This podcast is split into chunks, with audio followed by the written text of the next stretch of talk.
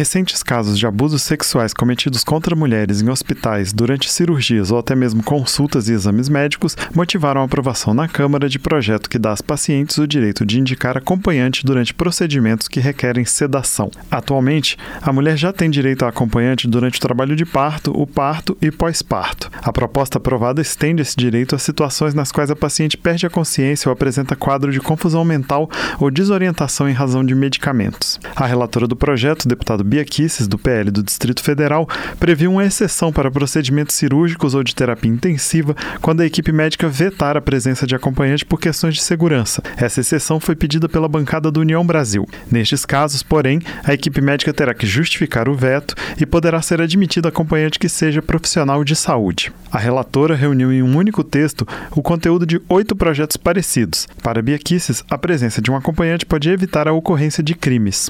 A presença de acompanhante junto às pacientes durante todo o período de atendimento deve ser vista como uma das medidas que podem impedir a ocorrência de ações delituosas e abusivas de modo mais efetivo de uma maneira relativamente simples. Importante lembrar que as mulheres já são vítimas de condutas abusivas nos mais diferentes ambientes.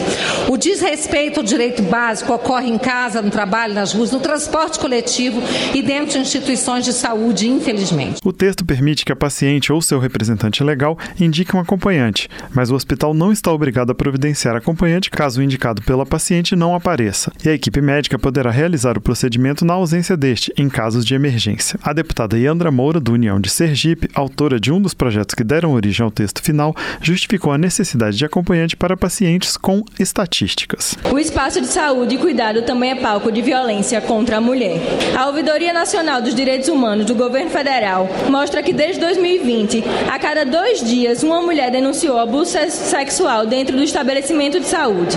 A Polícia Civil do Distrito Federal divulgou um aumento de 48% nas denúncias de importunação sexual praticadas por médicos entre 2021 e 2022. O projeto foi aprovado de maneira simbólica, sem votos contrários, com apoio de todos os partidos. A deputada Érica Cocai, do PT do Distrito Federal, destacou a importância da medida. É extremamente importante porque nós temos várias notícias e vários fatos, várias denúncias de mulheres que são assediadas em situação de estarem sob sedação ou em, eh, não em plena consciência em função de realização de exames. O projeto que dá às mulheres o direito de indicar acompanhante durante consultas e exames faz parte do pacote de propostas levadas a plenário em comemoração pelo Dia Internacional da Mulher e foi enviado para análise do Senado. Da Rádio Câmara de Brasília, com informações de Antônio Vital, Marcelo Larcher.